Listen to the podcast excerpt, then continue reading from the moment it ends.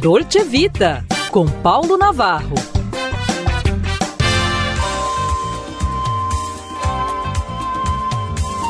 Olá, foliões! Sobreviveram?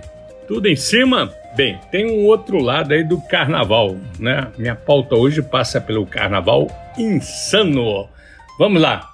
O carnaval é tudo e é também muito dinheiro. Segundo a Confederação Nacional do Comércio de Bens, Serviços e Turismo, CNC, neste ano deve movimentar, depois a avaliação vem na sequência, cerca de 8,18 bilhões. Todos ganham no universo do turismo. Dois pontos: hotelaria, entretenimento, gastronomia, música, mundo fitness, a costura na confecção das fantasias e, talvez, não seja contabilizado a medicina estética. Claro, as cirurgias plásticas pré-carnaval, né?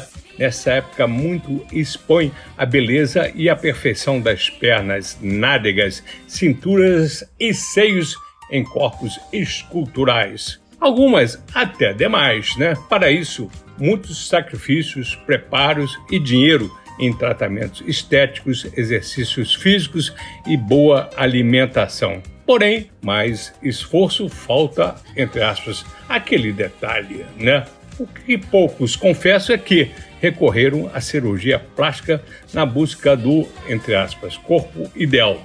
Nos sambódromos, se compararmos os destaques e as madrinhas de baterias de hoje com as de antanho, comprovaremos o quão as musas modificam seus corpos para a vitrine do carnaval. Novidade?